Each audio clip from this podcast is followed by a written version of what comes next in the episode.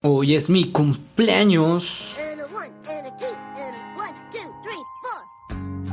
Cuatro palabras que se dicen fácil, pero que tardamos 365 días en poder repetir. Una frase que todos expresamos en algún momento, buscando, sin querer queriendo, ser el centro de atención de nuestro microcosmos. ¿Será porque anhelamos que al menos por un día los demás nos vean diferentes? Tal vez más guapos, más delgados o menos acabados, aunque mañana se diluya el efecto y volvamos a estar igual. Contarle a propios y extraños que cumples años produce una magia sanadora. Pospone preocupaciones, interrumpe cualquier conversación e invariablemente genera reacciones de alegría. No sé cuándo escucharás esto, pero debes saber que la reflexión cumpleañera que estás escuchando salió a la luz un 19 de noviembre con la misma insignificancia que yo lo hice hace un cuarto de siglo. Porque lo que nos hace notables no es el hecho de nacer, sino lo que hacemos y dejamos de hacer. A partir de nuestro alumbramiento, nuestra evacuación del cuerpo de nuestras madres,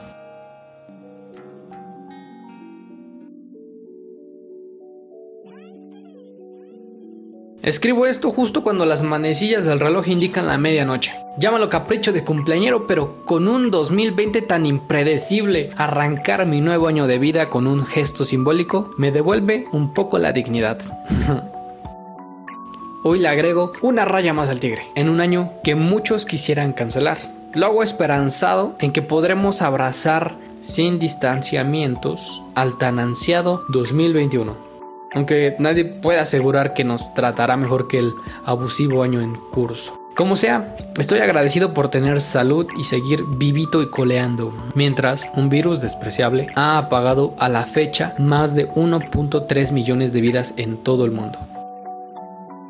Estoy consciente del privilegio de tener más de lo que necesito y estar encerrado con quienes le dan sentido a mi existir, aprendiendo a revalorizar lo intangible y alcanzando una edad que muchos dicen aún no represento. Pero me celebro a mí mismo. Hoy, por ser el día de mi santo, voy a inhabilitar este día para dedicarlo y dedicarme a escribir y grabar este episodio. Quiero regalármelo entero a mí solito, echar a perder la mente y engordar el corazón con calorías de placer. Voy a cancelar los planes de otros para improvisar los míos, haciendo lo que me plazca por las próximas 24 horas. Dormir hasta que el cuerpo se me pudra. Evitaré afeitarme. Me quedaré más tiempo bajo el chorro caliente de la ducha. Usaré mi ropa más gastada, que es siempre la más cómoda. Y procederé a desparramar mi integridad física sobre el sillón frente a la televisión para pervertirme con una buena película de acción o terror y tachar temporadas completas de mi lista de series pendientes de Netflix. y voy a ser egoísta con mi plan de, de, este vuelo llamado vida, porque si no puedo ser piloto de mi propio destino en el día de mi cumpleaños, entonces ¿cuándo?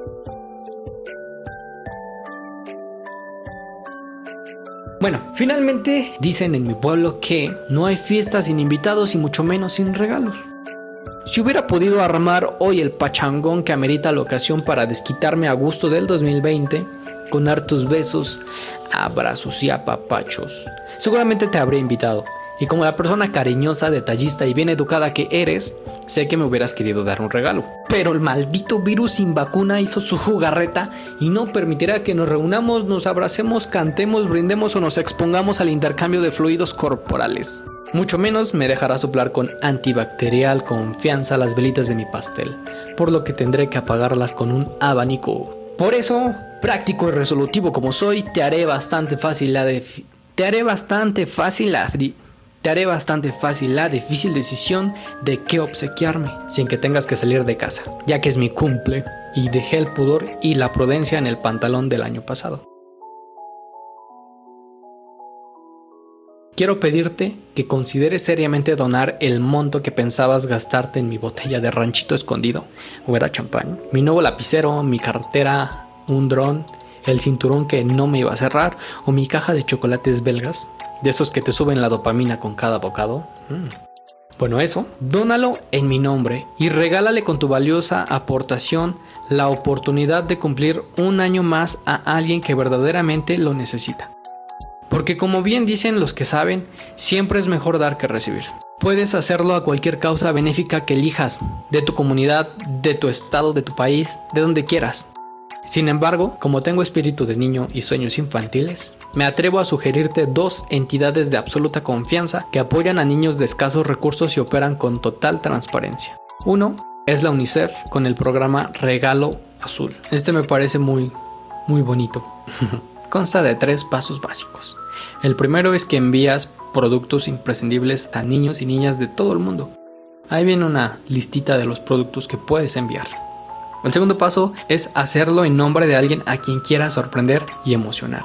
Y contárselo con una tarjeta tan increíble como las que están en la plataforma. Y el tercer paso, UNICEF se hará cargo de llevar el 100% de los productos a los niños que lo necesiten. Y el segundo es de la asociación Save the Children, Dona tu cumpleaños o Donate Your Birthday. Y básicamente creas una recaudación de fondos en la página de Save the Children y la compartes en tus redes sociales para que tus amigos y conocidos puedan colaborar con su aportación. Bueno, les dejo los links en la descripción del episodio y me despido. Gracias por todo amigos, los amo y que vengan mejores tiempos para todos. Bye.